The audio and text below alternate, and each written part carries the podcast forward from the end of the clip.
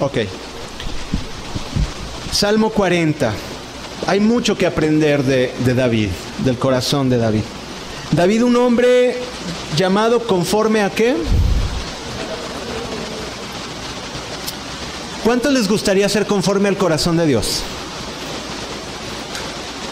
¿Segurísimos?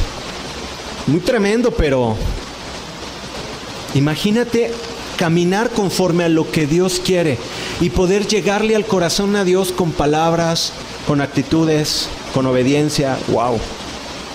Y eso no quiere decir que seamos perfectos. David no lo era, ¿están de acuerdo? David no era perfecto. Y vaya que tuvo errores. Hace como más de dos años, casi tres años, hablamos sobre el pecado de David y un día de estos vamos a retomar ese tema. Pero gocémonos con el Salmo 40, al músico principal, David. Y dice en el Salmo 41, pacientemente esperé a Jehová y se inclinó a mí y oyó mi clamor. Podríamos pasarnos toda la tarde con este versículo.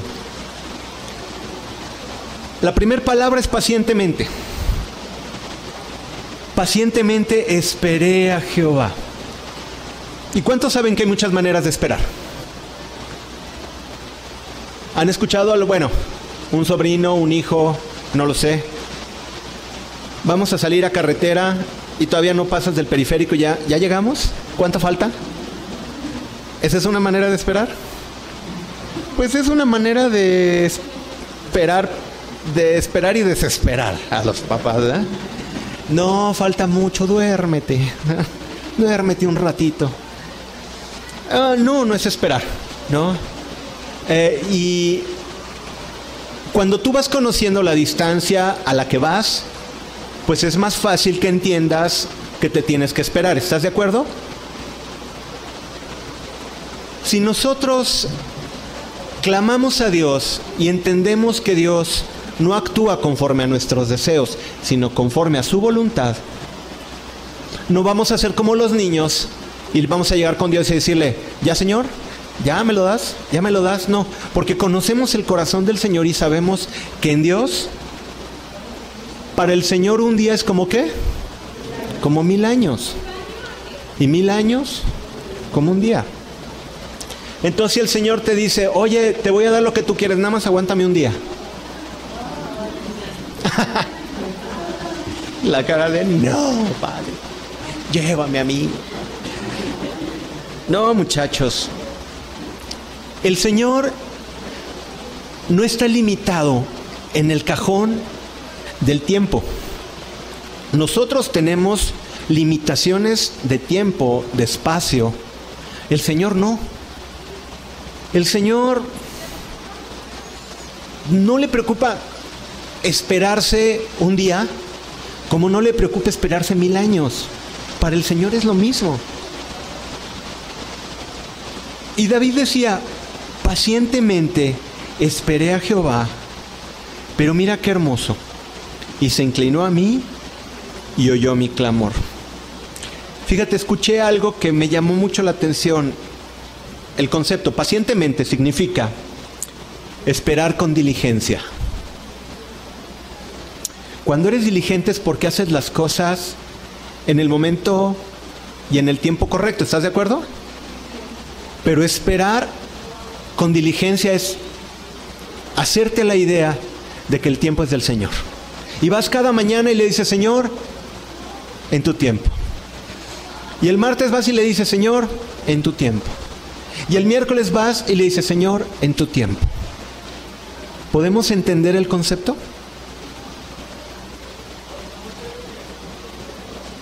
Esperar diligentemente es entender que la promesa o que el tiempo del Señor se va a cumplir. Hay que tener diligencia para esperar. ¿Qué es eso? Es decirle a tu mente, a tu corazón, espera en el Señor. Todos los días, todos los días, todos los días, con diligencia y firmeza, hasta que el Señor responda. El Señor tiene bendiciones para nosotros. Yo estoy convencido, el Señor me lo mostraba hace un tiempo, con, con el tema de la semana pasada, el Señor me dice, yo los voy a bendecir. Pero obviamente no le pregunté cuándo, porque eso no me lo va a decir. Pero yo vivo agradecido porque sé que los va a bendecir. Entonces, pacientemente espero en la bendición de Dios. ¿Cuándo? Algún día lo voy a ver. ¿No? Y los voy a ver así sonrientes, felices. Y me van a decir, ¿cuándo? Ay, si ese no te lo, no te lo vengo manejando, como dicen. Ay, sí, para que veas, no lo sé. Pero tú te gozas con la promesa del Señor porque dice que en Dios sus promesas son en el sí y en él. Amén. Vendrán las promesas del Señor. Pero hay que esperar pacientemente. El mundo de estos tiempos, curiosamente, va en el sentido contrario. Todo es más expreso, todo. A ver, díganme un, no sé, 1800. Uh, y de repente quieres mandar en 1800, en las épocas, no sé, 1840 y tantos de la Reforma, querías mandar una carta a España. ¿No? ¿Qué tenías que hacer? ¿Escribirla? A mano. Papel. No había corrector. Tenías que escribir bonito, porque ahí no hay control Z. No, ahí les tenías que escribir. ¿No? Tinta. Espero que estés muy bien, ¿no?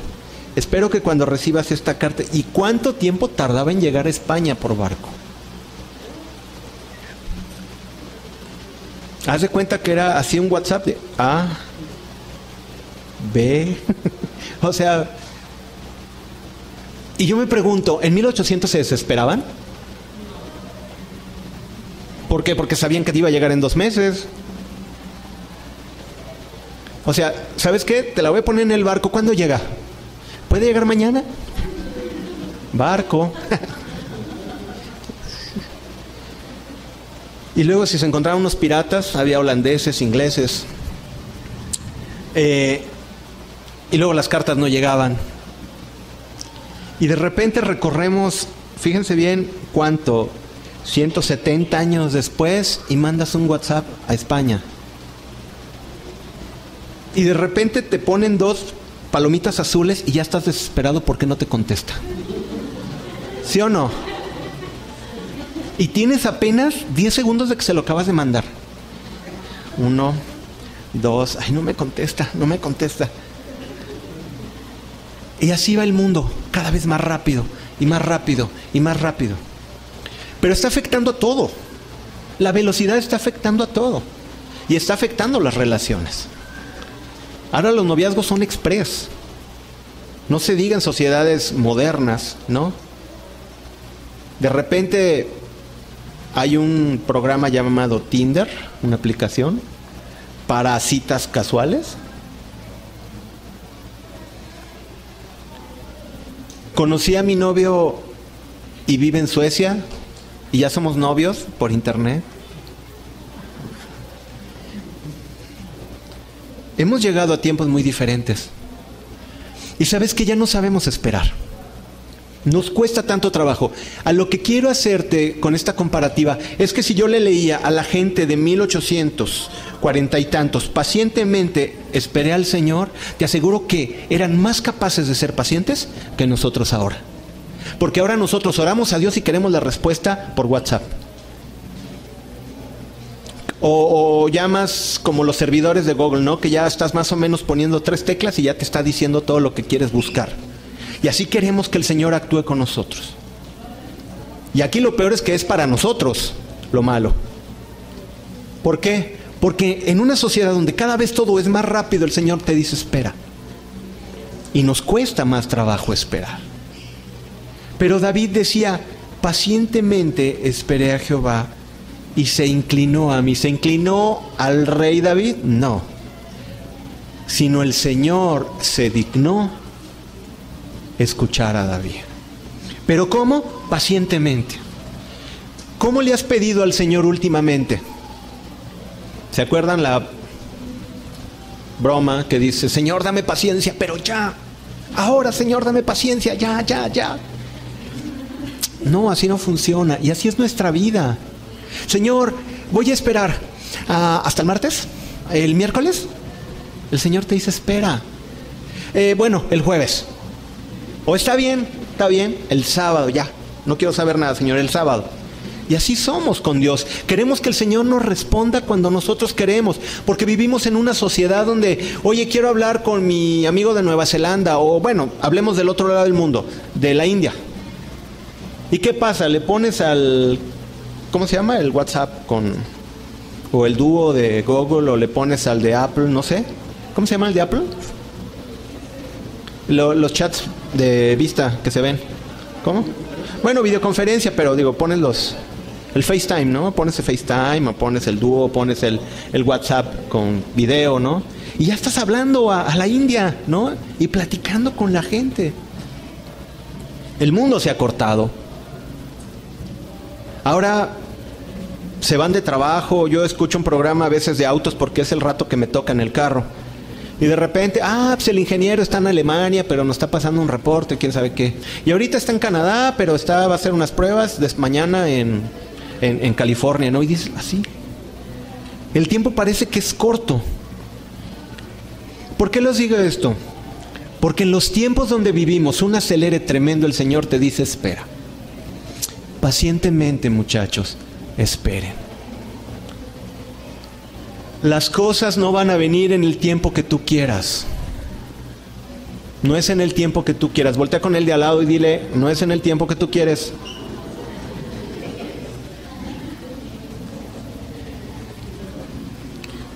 Ok. Y se inclinó a mí y oyó mi clamor. Ahora, se inclinó a mí y oyó mi clamor. Si distingues cuando es una oración, cuando es una petición y cuando es un clamor. Y ahora vamos a entender un poquito más abajo por qué es un clamor. Un clamor tiene que ver con una necesidad. Alguna vez en un congreso de jóvenes, en México, yo estaba por allá, estudiando, y le dijo el predicador, no se me hizo de buen gusto, pero entendimos todos la idea.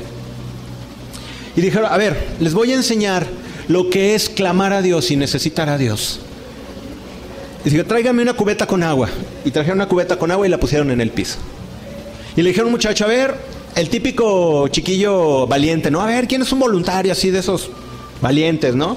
Y ahí se para el flaquillo, ¿no? Que ahora sí, ya, ya, ya, la porra de los amigos, ¿no? De ahí, ya sabes, típico congreso de jóvenes, ¿no? Todos los que iban con él, eh, sí, sí, eh. Víctor, Víctor, no sé. Y pasa el chavito y le dicen, oye, vas a meter la cabeza al agua y cuando te sientas eh, que ya no puedes respirar, pues la sacas, ¿no? Y el cuate, ¿todo para eso? Qué fácil, ¿no? Y bueno, pues ahí va el chiquillo, ¿no? Bien obediente. Y mete la cabeza. Pero de repente veo que el predicador va y pone la mano sobre él. Y quiere sacar la cabeza y no puede, y no puede, y no puede. Y es una desesperación, ¿no? Del chavillo. Claro, fueron unos segundos, ¿no? Pero pues como sacado de onda, ¿no? El chavillo, ¿qué onda, no? Pues. Y decía este predicador, así es la manera como yo entiendo el necesitar a Dios. Lo iba a traer ahorita, pero dije ahorita, con la lluvia, llenamos un balde. A ver quién es aguantador para respirar. Pero cuando tienes esa desesperación, ese, ese, ah, ¿has sentido eso de esa desesperación, esa angustia, ese, ese es el clamor que debemos tener para con Dios? Porque a mí me tocó, ya no, ya no he visto de esas iglesias, pero me acuerdo que llegábamos a iglesias, nos invitaban a tocar hace muchos años y pasaban los hermanitos, ¿no? Bien chistoso, pero ahí les da, ahí les da la actuación. Llegaban y, ah, hermano, pase a orar. Y hermano, sí, cómo no, hermano, pase. Buenas tardes, hermano, buenas tardes, sí. Padre Santo, te alabo. Señor, escúchanos. Yo dije, no, ¿en qué momento cambió, no? Estaba de buenas tardes, buenas tardes, hermano. Vamos a orar. Padre de Santo, clamamos a ti que... Y me dije, pues no, esto es una actuación. O sea, no lo está sintiendo, es algo que... Y era tiro por viaje que íbamos a iglesias y de veras así, porque se pensaba que el clamar era el tipo de voz, ¿no? Como pensando, Señor, veme, ¿no? Para que te mueva los sentimientos. Mira qué actuación, Señor. Y sabes una cosa, habemos muchos así. Señor, ¿no ves cuánto sufro? ¿Tú crees que el Señor no sabe cuánto sufres? Él conoce tu dolor. ¿Por qué no viene la respuesta? Porque en el esperar vas a ir aprendiendo el corazón de Dios. Imagínate que cada vez que clamaras el Señor a los 30 segundos te diera lo que quisieras. ¿Te puedes imaginar eso? Que cada vez que tú quisieras algo, el Señor a los 30 segundos te llegara. Ya, ya los veo así nubecitas que dicen mi novio, mi novio, Señor, sí. Señor, te pido por mi novio. Para cacharlo. Parte de los frutos del Espíritu es la paciencia. Y tenemos que ser pacientes. Dios nos enseña a ser pacientes. Y David entendía perfectamente que Dios no contesta cuando Él quiere, aún en los tiempos más complicados. Porque hay tiempos complicados en los cristianos. Porque es la manera en que Dios nos enseña a tener paciencia. No podríamos ser pacientes si no aprendemos a esperar. ¿Cuántos están de acuerdo con eso? ¿Estás pasando, ¿Cuántos están pasando por un tiempo complicado ya desde hace tiempo? Les digo una cosa, ya cámbienle el chip si no lo han cambiado y denle gracias a Dios. Gracias Señor. Que sea, ah, Señor, estoy enfermo, pero si me muero me voy contigo, Señor. Gloria a Dios. Es la verdad. Pero si vives así amargado y enojado, ¿y por qué Dios? Y por... Es más, estás alargando más el tiempo de la respuesta porque no has entendido lo que Dios quiere cambiar en ti. Y pacientemente esperé al Señor y se inclinó a mí y oyó mi clamor. David entendía que no es en su tiempo, sino en el tiempo de Dios. Y fíjate bien, y me hizo sacar del pozo de la desesperación, del lodo cenagoso. Puso pues mis pies sobre la peña y enderezó mis pasos. Yo sé que aquí hay personas que están en el pozo de la desesperación pero ¿saben qué? No es algo muy fuera de lo común. Estás pasando por un tiempo difícil, dale la gloria al Señor. Cambia tu actitud y dile, Señor, gracias, te alabo y te bendigo. Ay, sí que fácil. No, yo no estoy diciendo que sea fácil. Estoy diciendo que es un acto de fe, el ir delante de Dios y darle gracias. Y ahí es cuando empezamos a cambiar a la imagen de, de Jesús, a la imagen de Dios. Él te saca del lodo cenagoso. ¿Han visto documentales de arenas movedizas? ¿De fangos? Donde más te mueves, más te hundes. ¿Qué tienes que hacer cuando entras en esas arenas movedizas? Quedarte quieto, ¿no? ¿Por qué? Porque si estás y muchos están así, se están ahogando porque están, Señor, es que es por aquí, no, es que es por acá, no, es que Señor, yo ya quiero el ministerio, no, Señor, es que yo ya quiero mi familia, no, Señor, es que yo ya quiero... Y se están hundiendo y hundiendo y hundiendo en su desesperación. ¿Por qué? Porque lo que el Señor está queriendo es que estés quieto. ¿Para qué? Para que veas su mano. Dios quiere rescatarte y sabes que lo más hermoso está a punto de hacerlo. ¿Por qué? Porque tú vas a empezar a entender que hay que dar gracias a Dios. Y ahí va a empezar a cambiar la cosa. Puso mis pies sobre la peña, puso mis pies sobre la roca. ¿Y quién es nuestra roca? ¿Quién? Nuestra roca es Dios, nuestra roca es Jesús. ¿Cuántos entienden que del lodo cenagoso, donde todo es inestable, es peor que estar en la roca. Pero no cualquier roca, la roca es Cristo. Y lo que nos está hablando aquí es que dice, pusiste mis pies en el Señor, pusiste mis pies en Cristo. Si no estás poniendo tus pies en Cristo, te vas a hundir. Pon tus pies sobre la roca. Y fíjate bien, enderezó mis pasos. Y cuando yo leía esto, me, daba, me imaginaba, ¿has visto a, los, em, a los borrachos ¿no? A los alcoholizados, ¿cómo no pueden mantenerla vertical? Cuando estás en pecado, así estás. pero el Señor endereza tus pasos. ¿No le das gracias a Dios por eso? Dios quiere enderezar tus pasos. Dios sabe que estás en momentos complicados, pero Él sabe tu situación. Él permite que vengan las circunstancias difíciles para que clames a Él. Y después de que el Señor te saca, de que pone tus pies sobre la peña, de que endereza tus pasos, fíjate bien lo que dice en el 3. Puso luego cántico nuevo, alabanza a nuestro Dios. A ver, la alabanza no es un tiempo de trámite que hay que hacer antes de la predicación. Ahí vamos a tener alabanza, lo ven como parte de un itinerario. Tenemos que cambiar nuestra imagen de la alabanza. ¿Sabes qué es la alabanza? Es cuando llegas y, ok, tengo broncas en el trabajo, tengo broncas en la casa, no sé si voy a pagar la de la renta, eh, o, me fue muy bien en el trabajo, ahorita las cosas todas van de maravilla, pero todas esas cosas las olvido y volteo a mi Dios y recuerdo sus maravillas. Ay, me acuerdo cuando me ayudó a pagar esa mensualidad. Y me acuerdo cuando sanó a mi hija. Ay, me acuerdo cuando me libró de eso que, de esa enfermedad. Y, cuando hay eso y te das cuenta de la bendición de Dios, por consecuencia levantas tus manos. Nosotros en las enseñanzas de alabanza nos decían, sí hay que motivarlos a que levanten sus manos, pero te digo una cosa, ni deberíamos de decirlo. Es algo que cuando tú bebes agradecido a Dios, levantas las manos, ¿no? Y no me quiero bajar de la presencia de Dios. Ahorita que terminamos, ¿verdad? No nos queríamos bajar, de aquí nos quedamos. Cuando pasas tiempos tan hermosos con el Señor, platicaba con Rafael, ahorita le decía, como dicen en el estadio, apaguen la luz y vámonos, ¿no? O sea, ya estamos llenos, ¿no? Del Señor. Tenemos que vivir esos tiempos en la alabanza. La alabanza, muchacho, señorita, no es un tiempo para ti. No es un tiempo para que te goces tú. Es un tiempo de fe donde tú vas delante de Dios y tú le das a Él.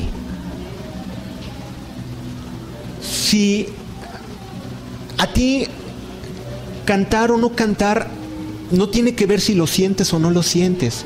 Cuando llegues a la alabanza, ay, no está, ay, otra vez Roy, pues ahorita no hay otro, ¿va? Pero bueno, el Rafa ya se va a aventar, pero, ay, eh, eh, ya no hay otro. O vas a la iglesia, ay, no me gusta cómo diriges. La alabanza no es para ti. Ellos te dirigen para que tú cantes juntamente con el que dirige, con los que cantan, con los que tocan, levantes tus manos y tú le expreses al Señor. Esa es la alabanza. La alabanza es consecuencia de conocer a tu Dios. Hay gente que no alaba al Señor. ¿Por qué? Porque vive amargado. Porque solamente ve lo que necesita, pero nunca se ha puesto a pensar en todas las maravillas que Dios ha hecho. Puso luego en mi boca cántico nuevo. Alabanza a nuestro Dios. ¿Y qué pasa? Verán esto muchos y temerán y confiarán en el Señor. Wow. Qué hermoso. Pero después del tiempo difícil, ¿se, ¿se, dan cuenta? La alabanza se perfecciona cuando hay tiempos difíciles. Algunos años el Señor me daba esta ilustración. Me acuerdo que, que yo estaba muy aguitado en mi cuarto, abajo, en un rincón, húmedo. Nah, le echamos más drama. Pero me acuerdo que andaba bien aguitado por cosas de adolescente, ¿no? De esas, de esas que luego digo, por eso estaba agüitado, pero total. Y estaba con mi guitarrita esa que dejó mi papá de quién sabe cuándo. No, no, era una guitarra. Ya astillaba, te la ponías en la. te astillaba la panza, estaba todo así, ¿no? Pero tocabas y yo me gozaba en el Señor, ¿no? Pero esa vez estaba muy triste, ¿no? Y Señor, ¿por qué pasan estas cosas, Padre? Pues ayúdame y me siento agüitado, triste. Y el Señor me dijo esto. Si ahorita apagamos todas las luces y tienes un cerillo y lo enciendes, ese pequeño cerillo te ayuda a que no te caigas y que no choques.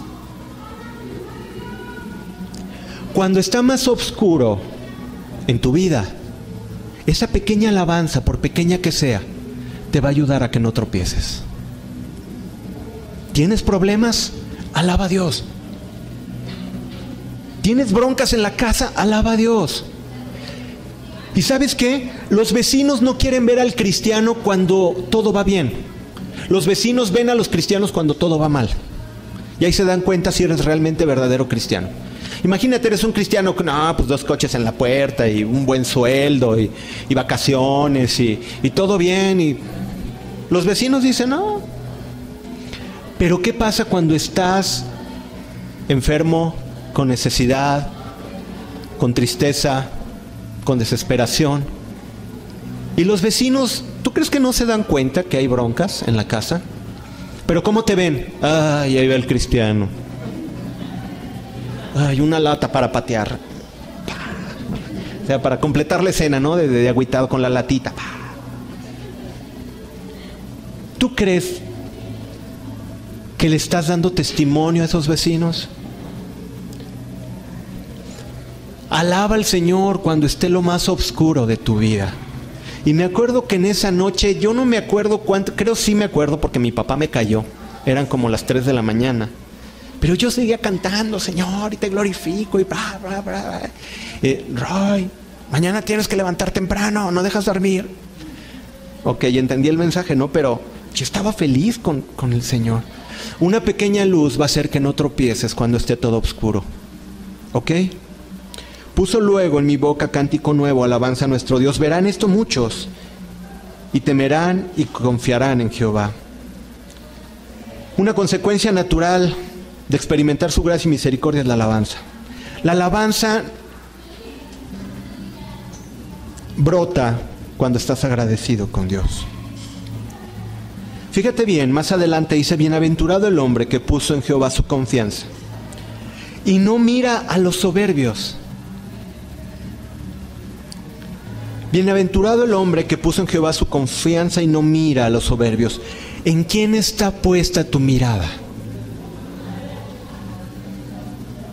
¿quién quieres ser tú? Si quieres ser como Jesús, va a haber cruz, va a haber latigazos, va a haber traiciones, te van a vituperar, te van a ignorar, te van a calumniar, si decides el camino de Jesús. No, pero tú prefieres el camino de tu artista favorito, de tu jugador favorito, Claro, pones tus ojos en los soberbios y quieres ser como ellos. Y dice, bienaventurado el hombre que puso en Jehová su confianza y no mira a los soberbios. ¿A quién estás mirando? ¿Quién, quiere que, ¿Quién quieres que sea tu ejemplo? Y muchos quieren ser, muchas chiquillas, yo veía cómo gritaban por Taylor Swift, ¿no? ¿Sabían que es la mujer más poderosa y rica? De, que, la artista que gana más dinero por encima del que me digas. Es una canadiense por ahí que quien canta quién sabe qué. Bueno, es que yo veo noticias económicas, ¿eh? por eso. No crean que ando viendo TV Notas, ¿verdad? Pero yo veía a las chiquillas cómo quieren, tienen, aspiran a ser como cierta persona. Tú no sabes en el barrio cuántos chiquillos quieren ser un narcotraficante porque saben que así van a tener dinero, camioneta y le van a dar miedo a todos. ¿Por qué? Porque quieren sacar esa opresión que todo el tiempo tienen de menosprecio, que los sobajan. ¿Y qué quieren? Dar miedo, ser poderosos, sacar la pistola y amenazar. Bueno, no son artistas, quizás son delincuentes. Pero ¿en quién estás poniendo tu mirada? Bueno, dices, no, yo quiero ser como Chuy Olivares. Ah, bueno, está bien, pero aún así, si Chuy Olivares te dijera como cualquier persona las cosas que todos tenemos, lo bueno y lo malo, pues dirías, ay, bueno, pues no todo es bueno, ¿no? A final de cuentas, no pongas los ojos en los hombres. Claro, admira a la gente que es de ejemplo, como Chuy. Pero aquí dice, no mira a los soberbios. ¿En quién tienes tu mirada? ¿Quién no es tu ejemplo? Ni a los que se desvían tras la mentira. Y fíjate bien qué hermoso. Has aumentado, oh Jehová mío, tus maravillas y tus pensamientos para con nosotros. Es que fíjate, dice, has aumentado, Jehová, Dios mío, tus maravillas y tus pensamientos con, con nosotros, para con nosotros. Y todos dicen tus pensamientos, Señor. Yo no quiero tus pensamientos. No, yo quiero lana, yo quiero esto, yo quiero el otro. Pero el corazón de David decía, yo me doy, Señor. Es más, todo para mí es que tú pienses en nosotros. Para David el mayor tesoro es esa comunión con Dios. Y lo más maravilloso que te puede pasar en la vida. Esa comunión con Dios. Esa alegría de estar con Él.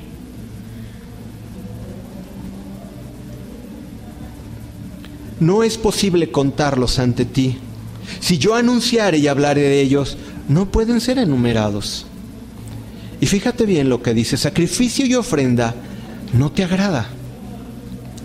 Has abierto mis oídos. Holocausto y expiación no has demandado.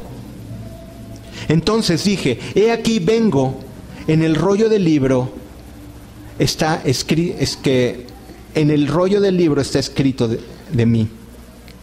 El, el hacer tu voluntad, Dios mío, me ha agradado y tu ley está en medio de mi corazón.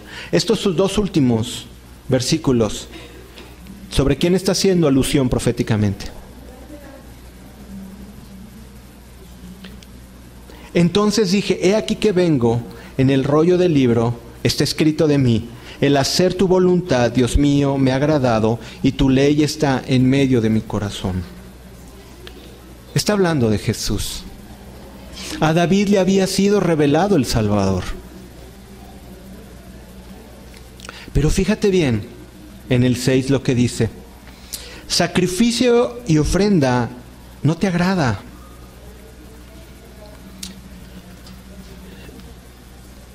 Chico, muchacha, a veces hacemos muchos sacrificios que el Señor no nos pide. A veces nos enseñaron que yendo de rodillas podíamos alcanzar la misericordia. Y saben a lo que me refiero. Porque les dijeron, si tú haces algo físico que te lastime, que te duela, es tu ofrenda delante de Dios. Pero el Señor no pidió eso. Dice, el sacrificio y ofrenda no te agrada. Has abierto mis oídos. Holocausto y expiación no has demandado. El Señor no quiere tus sacrificios. Señor, hoy voy a ir a la iglesia. No, como, como, como que le estás haciendo un favor al Señor. Señor, hoy voy a ir a la iglesia. Cuando lo contrario es, qué alegría cuando me dijeron, vamos a la casa del Señor. Dos corazones totalmente diferentes. Y lo que el Señor quiere es que te levantes. Hoy es domingo y hoy voy a llegar temprano y me voy a poner ahí donde no está la hermana que canta bien raro y me saca de onda. Me voy a poner el otro lado y voy a cantar. Bueno, pues te preparas, ¿no? Ahí es que hay hermanos que, ¿no? En lugar de alabar a Dios lo ofenden. No, no se crean. No, no, no, no se crean, no se crean. Es broma de, de la adolescencia. Pero ponte en el lugar donde no te vayan a interrumpir. Y alaba al Señor, glorifica al Señor. Así tiene que ser tu actitud. No vengo Señor, hoy te voy a hacer el favor de ir a la iglesia. No, no, no, porque el Señor, si vas o no vas, el Señor no deja de hacer, no deja de ser Dios. ¿A quién le beneficia que tú vayas a la iglesia a alabar a Dios? ¿A Dios? A ti. Porque cuando tú alabas al Señor, el Señor empieza a obrar en tu vida. Cuando tú empiezas a glorificarle al Señor, empieza a glorificar en tu vida. Decían los que enseñaban de la alabanza, dice, yo no puedo entender ver a la gente que está así. Pero después vas entendiendo y digo, hay una palabra que dice, todavía no les ha amanecido. O sea, cuando tengan ese encuentro con Dios y cuando vean sus maravillas y cuando vean el sacrificio de Jesús y la redención tan grande que ganó para con nosotros, levantas las manos, ¿no? Y empiezas a adorar a Dios. Es una consecuencia natural. Así que, ay, levanta, tus manos, es por fe, ¿no? Levanta tus manos, Señor, te alabo y te glorifico. No tengo para cómo pagar la mensualidad mañana, Señor, pero vengo aquí a alabarte y a glorificarte. Terminando el servicio, ya veo qué hago, pero ahorita es el tiempo de alabarte. Ahorita es el tiempo de glorificarte. Sacrificio y ofrenda no, no te agrada. No hay nada que puedas hacer para convencer a Dios de algo. Es lo que está diciendo aquí. El sacrificio antes de Jesús, como no estaba el Señor Jesucristo, se hacían sacrificios y era imagen de lo que vendría. Se sacrificaba un becerro, se sacrificaba un cordero. Pero ya que vino el Cordero de Dios, ya no hay más sacrificio que se pueda hacer. Ya no hay nada que le hagas el favor a Dios. Ya solamente disfruta su redención, gózate y alábale. Así de sencillo. Sacrificio y ofrenda no te agrada, has abierto mis oídos, holocausto y expiación no has demandado. Entonces dice, he aquí vengo en el rollo del libro que está escrito de mí, el hacer tu voluntad, Dios mío, me ha agradado y tu ley está en medio de mi corazón. Primera Samuel 15:22 dice, y Samuel dijo, ¿se complace Jehová tanto en los holocaustos y víctimas como en que se obedezca a las palabras de Jehová? Ciertamente el obedecer es mejor que los sacrificios y el prestar atención que la grosura de los carneros. A ver, voy a decirlo más fuerte, pero me voy a tapar los ojos para ver quién despierta. Y el prestar atención es mejor. Espero que se despierten los que no estaban prestando atención. Pero aquí está diciendo, ciertamente obedecer es mejor que los sacrificios y el prestar atención que la, grosura, de los carneros. Cuando tú obedeces al Señor es un olor fragante. Cuando obedeces su palabra, es alabanza que sube delante de Dios. ¿Cuántos saben que no están obedeciendo al Señor del todo? A ver, no voy a, me voy a tapar los ojos, porque siempre sus ojos los delatan. Bien chistoso porque empiezan a voltear así. ¿Cuántos saben que no están haciendo las cosas rectas delante de Dios?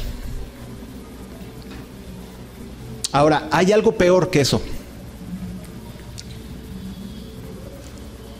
Es saberlo y no hacer nada. Y eso está más tremendo. Porque eso es jugar con la sangre de Jesús. ¿Preferimos obedecer? Roy, dijiste que iba a ser una palabra de gozo hoy. Ay, no sé. No sé si se me da. Pero saben una cosa, aún sobre eso no creo que sea yo. Y les voy a decir por qué, porque he estado meditando en esto. Y yo le decía, Señor, ¿no estoy siendo muy duro con los muchachos? Soy yo. ¿Te acuerdas hace dos años cuando el Señor habló de restauración en los corazones? ¿Había palabras de regaño? Le digo, no, Señor, ahorita que me acuerdo, no. Dices que hay tiempos. Hay tiempos de restauración y hay tiempos de exhortación. Y creo que muchos de nosotros necesitamos estos tiempos de exhortación. Y Dios puede cambiar un salmo tan hermoso, pero también hacernos entender que no quiere sacrificios, no quiere holocaustos, quiere obediencia, muchachos. En el 9 dice, he anunciado justicia en grande congregación. He aquí que no refrene mis labios. Jehová, tú lo sabes. ¿Cuántos han negado al Señor? Pero yo sé que aquí no hay de estos. Aquí todos confiesan el nombre del Señor y en medio de su trabajo también saben que son cristianos y se comportan como verdaderos cristianos. He anunciado justicia en grande congregación, he aquí que no refrene mis labios, Jehová tú lo sabes, no encubrí tu justicia dentro de mi corazón. He publicado tu fidelidad y tu salvación, no oculté tu misericordia y tu verdad en grande asamblea. Era un siervo que servía al Señor y que se gozaba y amaba servir al Señor. Dios conoce tu trabajo y no le pasa desapercibido nada de lo que has hecho para Él. Todo lo que has hecho para Él el Señor lo sabe y no lo ha echado en saco roto. Nada ha echado en saco roto. Todo lo bueno que has hecho para el Señor, Dios lo sabe. ¿Te acuerdas hace lo de hace dos años? ¿Lo de hace tres? Cuando le compartiste a aquella persona, cuando oraste por tu abuelita. Todas esas cosas no se le han olvidado al Señor. A su tiempo el Señor vendrá y retribuirá. pero no va a ser en tu tiempo. Voltea con el de al lado y dile otra vez, no es en tu tiempo, es en el de Dios. Fíjate bien lo que dice Gálatas 6:9. No nos cansemos pues de hacer el bien, porque a su tiempo, dilo conmigo, a su tiempo segaremos si no desmayamos. Fíjate bien, si no desmayamos, eso quiere decir que va a ser largo. ¿Sí podemos entender esto? Va a ser largo, pero cegaremos si es que no desmayamos. Dios no te dice que es automático, Dios te dice que vas a cosechar, que vas a cegar si no desmayas. Primera de Corintios 15:58 dice así que, hermanos amados, estar firmes y constantes, creciendo en la obra del Señor siempre, sabiendo que vuestro trabajo en el Señor no es en vano. Alaba a Dios y sírvele. Alaba a Dios y sírvele. Y dice en el 11, Jehová, no retengas de mí tus misericordias. Tu misericordia y tu verdad me guarden siempre. ¿Qué es lo que le pedía David? ¿Dinero? ¿Poder? ¿Sabiduría? ¿Autoridad? Jehová, no retengas de mí tu misericordia. Tu misericordia y tu verdad me guarden siempre. Por eso dicen que David es un hombre conforme al corazón. Por eso es que Dios decía de David que era un hombre conforme a su corazón.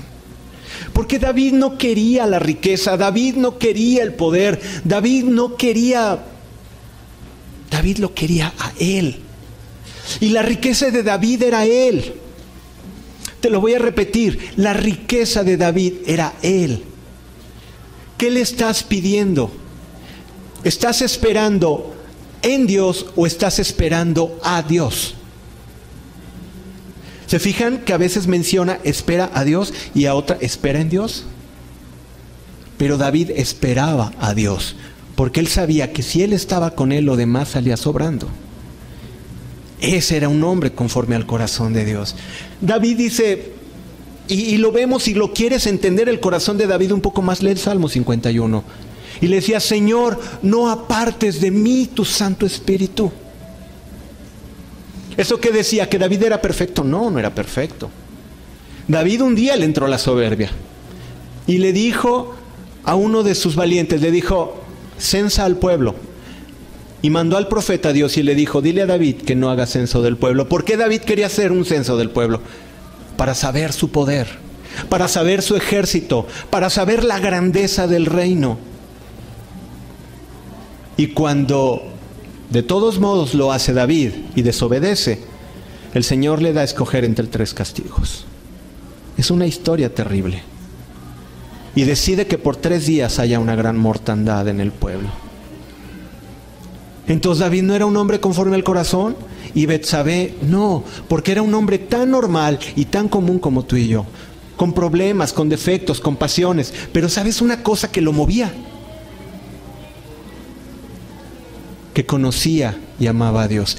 ¿Qué, ¿Qué, pasó cuando viene el profeta y le cuenta la historia de aquella oveja que el hombre rico tomó del hombre pobre?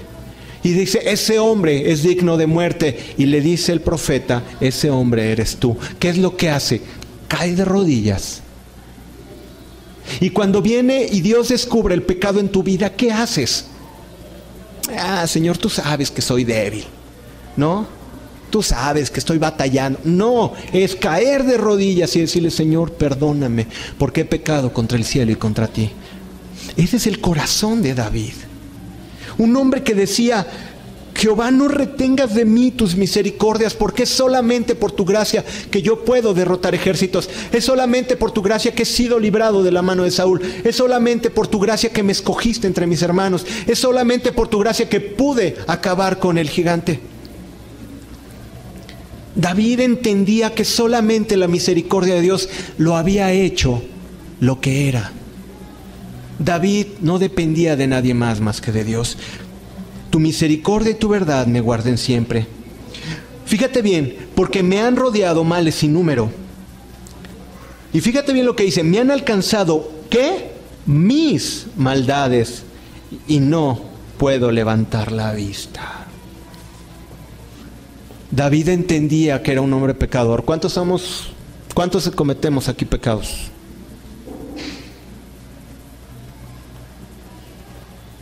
Somos tan normales como David. Y decía, me han alcanzado mis maldades y no puedo levantar la vista. Se han aumentado más que los cabellos de mi cabeza y mi corazón me falta. ¿No era un hombre normal, David? ¿Creen que era un hombre extraordinario? Tenía las mismas pasiones y dificultades que nosotros, pero saben que él amaba a Dios con todo su corazón. En el 13, y vámonos al final, quieras, oh Jehová, librarme. Jehová, apresúrate a socorrerme.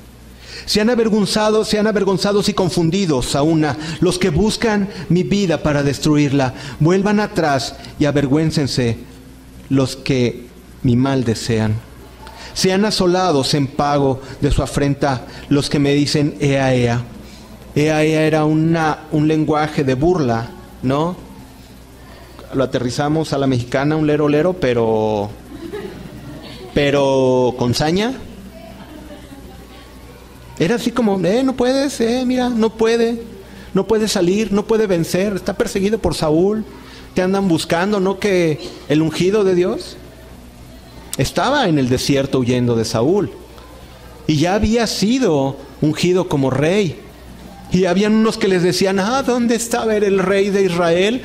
Encerrado en la cueva de Adulam sean asolados en pago de su afrenta los que me dicen, como serán asolados todos aquellos los que te dicen y los que se burlan de tu fe. ¿Se han burlado de tu fe?